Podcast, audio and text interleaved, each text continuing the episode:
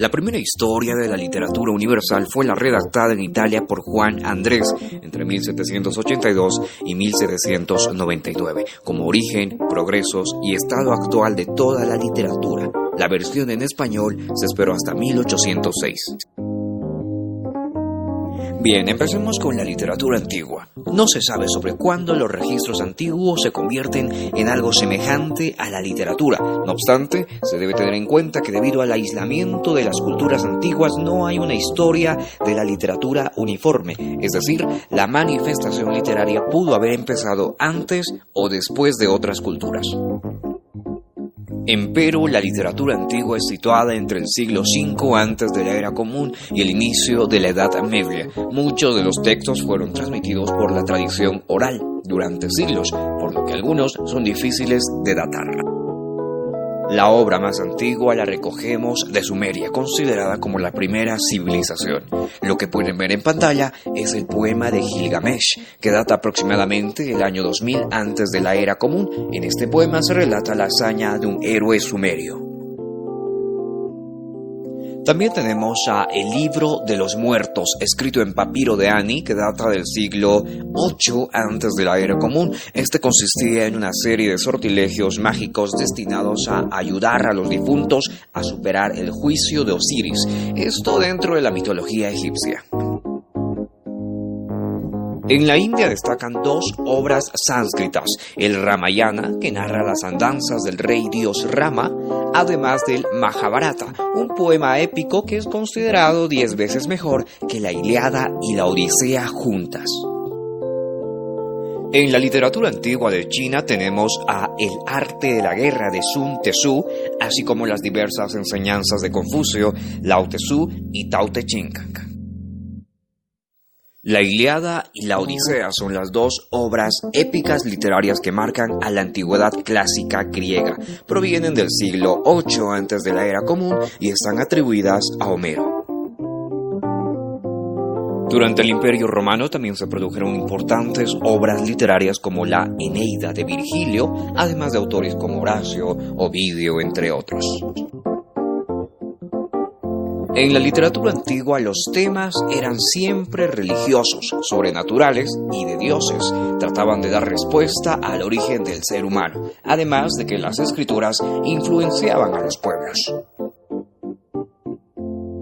Continuamos con la literatura medieval. Este periodo inicia con la caída del Imperio Romano en el siglo V y se extiende hasta la llegada de Colón a América en el siglo XV.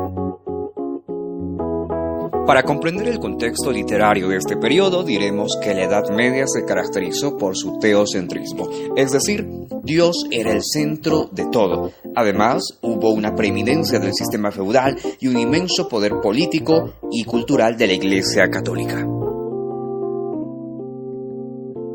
La literatura medieval se distingue por la lengua que servía de vehículo para la cultura, el latín. La forma de difusión de las obras literarias era a través de los trovadores, poetas de la Edad Media, pues la mayoría de la población no sabía leer. La escritura en verso era la más cultivada, pues era la más fácil de memorizar. En prosa estaban escritas los textos como las novelas de caballería, que narraban hazañas de caballeros medievales. Entre las obras más conocidas de la Edad Media tenemos a El Decamerón de Giovanni Boccaccio, La Divina Comedia de Dante Alighieri, La Suma Teológica de Santo Tomás de Aquino, Confesiones de San Agustín, entre otros. Llegamos a la literatura renacentista. Este periodo comprende los siglos XV y XVI. El Renacimiento es el regreso a la cultura clásica grecolatina que se experimenta en todo el campo de las artes, el pensamiento y la filosofía europea. Se impone el antropocentrismo, la revalorización del hombre. Italia fue el centro cultural en que se originó el movimiento renacentista. Hacia 1440, la invención de la imprenta es un hecho, gracias al alemán Johannes Gutenberg. Surgen nuevas formas literarias como la novela, tal como es actualmente conocida, aparecen nuevos géneros como el ensayo y se crean nuevos modelos como el soneto y el verso en decasílabo. El amor y la belleza son el epicentro de las plumas renacentistas. Un claro ejemplo es el Romeo y Julieta de Shakespeare.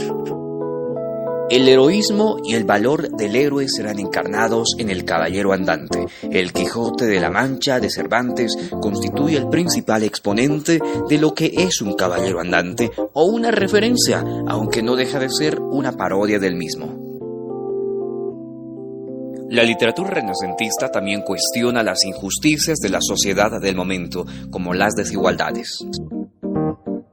Alberga, asimismo, una crítica a la Iglesia en obras como Utopía de Tomás Moro y Elogio de la Locura de Erasmo de Rotterdam. La literatura barroca se desarrolló durante el siglo XVII tanto en Europa e Hispanoamérica y es la contraposición a la literatura renacentista. La literatura barroca se caracteriza por un uso notable y exagerado del lenguaje ornamental para describir imágenes, situaciones y sentimientos.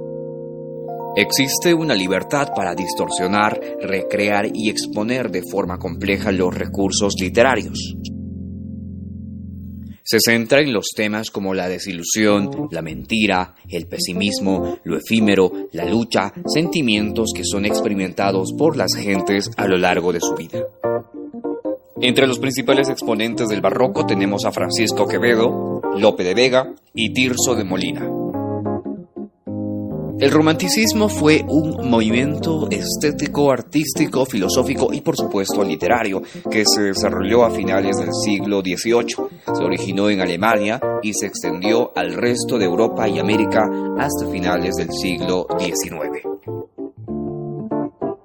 La literatura del romanticismo se caracteriza por romper con las normas propias de los géneros literarios, valorar la imaginación, lo original y fantasioso sobre la razón, mezclar la tragedia con la comedia, exponer emociones exaltadas, presentar un espíritu rebelde, entre otros. En el romanticismo se cultivó la novela histórica, la novela gótica, la novela de aventura y la figura del héroe. Entre los representantes de la literatura romántica están Goethe, William Black, Edgar Allan Poe, Becker, entre otros. También tenemos al realismo que surgió en la segunda mitad del siglo XIX en Francia. Se basa en la observación y descripción de la realidad. El realismo tiene a exponentes como Fyodor Dostoyevsky además del modernismo que surgió a finales del siglo XIX hasta el siglo XX. Se caracteriza por emplear un lenguaje poco elegante y el rechazo a la cotidianidad. Tenemos exponentes del modernismo como Rubén Darío o Amado Nervo.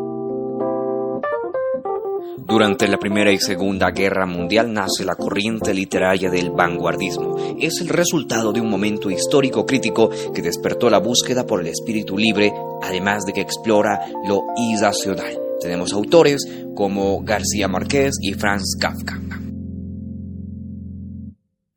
Y finalmente llegamos a la literatura contemporánea que comprende la segunda mitad del siglo XX hasta la actualidad. Esta literatura se caracteriza por exponer un estilo narrativo ágil, por expresar emociones, plantear interrogantes, mezclar lo real con lo imaginario, etc. Entre los autores destacables están Jean-Paul Sartre, Jorge Luis Borges, Mario Vargas Llosa, entre otros. Y eso es todo por hoy amigos, espero que hayas aprendido algo y si es así, regálame un like y por supuesto no olvides suscribirte. Agur.